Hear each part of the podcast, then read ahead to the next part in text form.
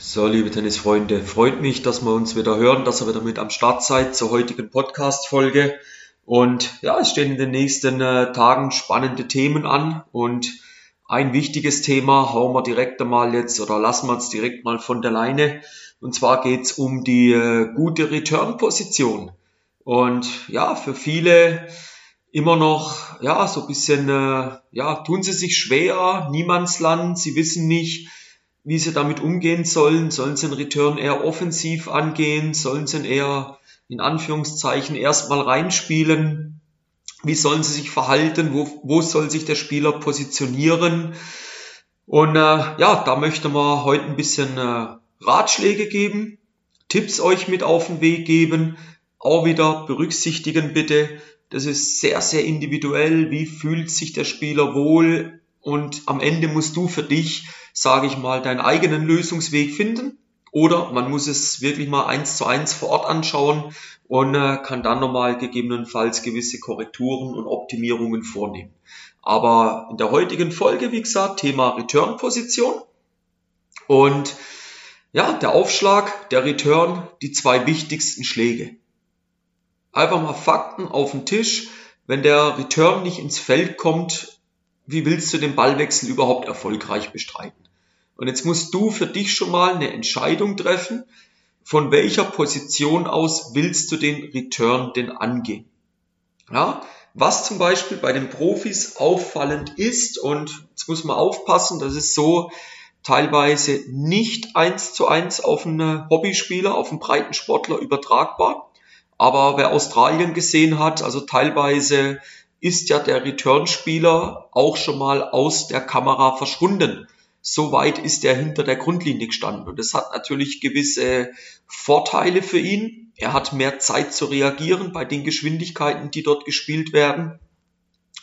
Er hat, ja, er hat, er hat mehr Flugbahn, dem er den Ball dann halt mitgeben muss, um eine gewisse Länge im Schlag zu erreichen. Aber einer der Hauptgründe ist sicherlich, dass er mehr Zeit gewinnt.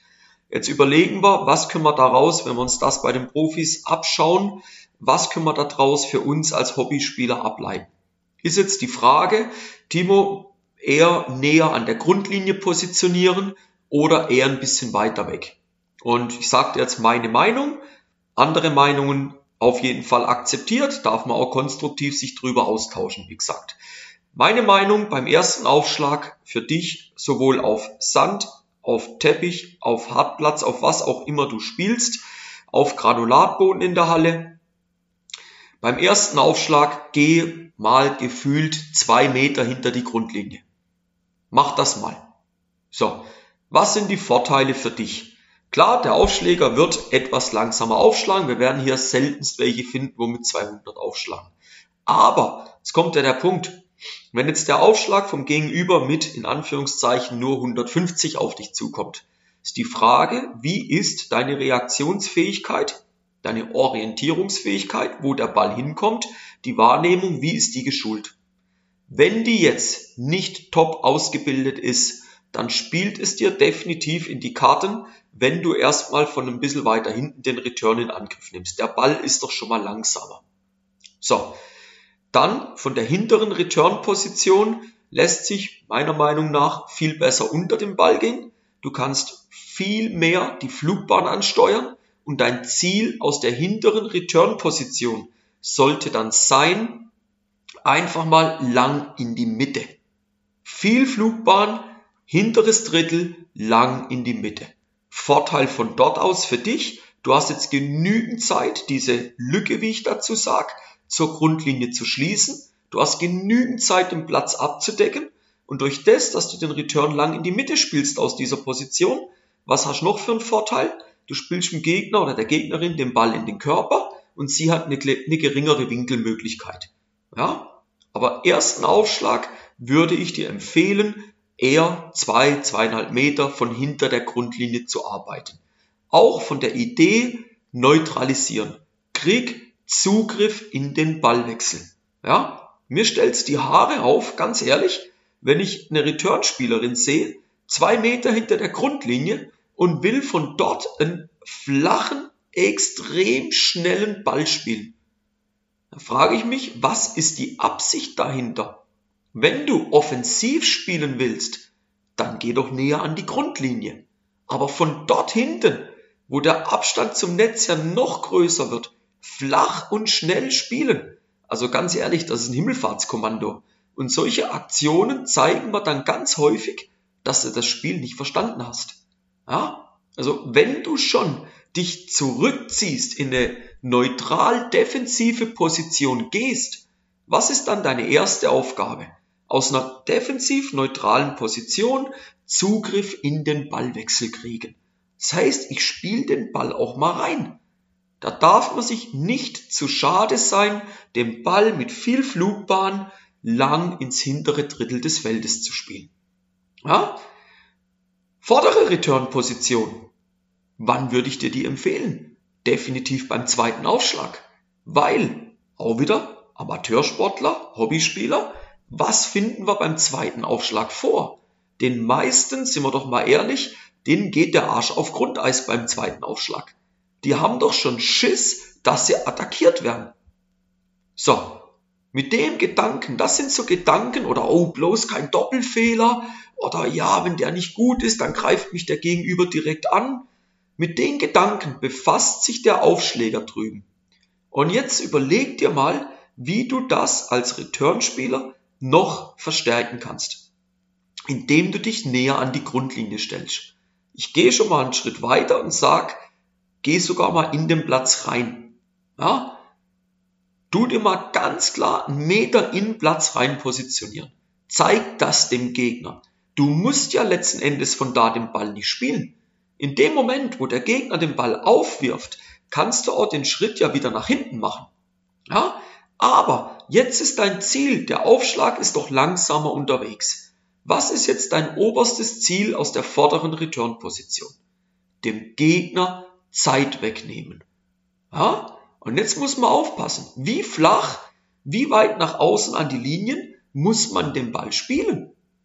Meiner Meinung nach kann man den Return Out, den zweiten, schnell durch die Mitte spielen. Geht doch auch. Wie würdest du reagieren? Drehen wir doch mal den Spieß rum. Wenn ich jetzt der Returnspieler bin und spiel dir einen schnellen, flachen Ball vor die Füße in die Mitte. Du hast eine Bewegung weg vom Ball.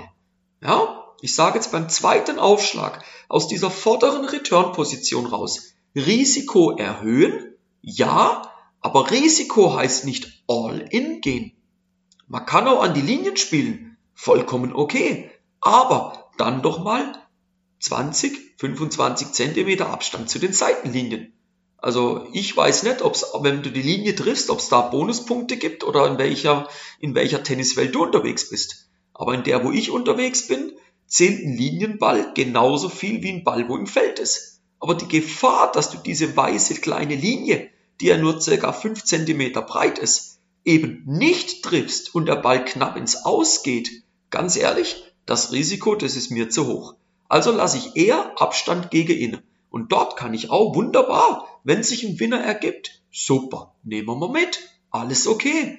Wenn sich ein Fehler vom Gegner ergibt, super, nehmen wir mal mit, alles, opti alles optimal, alles okay. Ja? Da aber schauen, nicht zu hohes Risiko gehen. Weil was passiert sonst?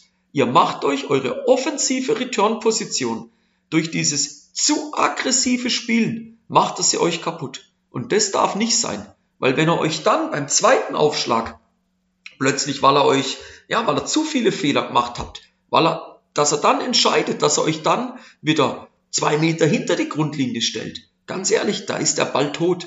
Da müsst ihr so einen brutalen Aufwand betreiben, also das empfehle ich euch nicht. Erster Aufschlag, mein Rat an euch, wenn ihr euer Spiellevel erhöhen möchtet, wenn ihr in Zukunft erfolgreicher retournieren wollt, geht mal zwei, zweieinhalb Meter weg, guten Topspin, super Flugbahn, hinteres Drittel, mittig anspielen. Und dann den Ballwechsel aufbauen, indem du näher an die Grundlinie kommst. Zweiter Aufschlag, nochmal an die Linie, vielleicht sogar auch mal rein und dem Gegner drüben zeigen, so Kollege, jetzt geht's ab, jetzt bin ich griffig, jetzt geht's um den Punkt, jetzt setze ich dich direkt unter Druck. Ja? Das sind meine zwei Tipps, wie ich die Return-Positionen momentan auf den Unterlagen, Teppich auch Teppich muss man beim zweiten halt auch ein bisschen aufpassen, vielleicht, das nur als kleiner Nachbrenner. Wenn du wirklich einen großen Spieler hast, einen super Aufschläger hast, dann vorsichtig, wie nah du dort an die Linie rangehst. Der Ball geht flacher weg. Das ist nochmal so ein bisschen individueller, muss man das auf Teppich anschauen. Aber auf Sand, auf Hartplatz, auf Granulat, zweiter Aufschlag, Leute, traut euch an die Linien ran. Und das ist eine Übungssache, wie alles andere auch. Baut das in euer Training ein. Training so nah wie möglich am Wettkampf halten. Ja, und wenn ihr im Wettkampf den Return gerne mal früher nehmen wollt, dann müsst ihr das im Training anfangen zu üben, Leute. Ja? So, wir werden am Ende der Folge. Mir bleibt nur zu erwähnen, Podcast gerne abonnieren. Wir wollen da weiter den Podcast noch beliebter machen, noch breiter in die Welt raustragen. Das heißt auch für euch gerne Kollegen, Trainingskollegen, Trainingskolleginnen weiterempfehlen. Würde mich riesig freuen. Wer individuelle Fragen hat zum Podcast oder nicht zum Podcast, wer individuelle Fragen hat zum Thema Return, kann auch gerne mal in den Strategie-Call kommen. Da können wir gerne mal uns drüber unterhalten.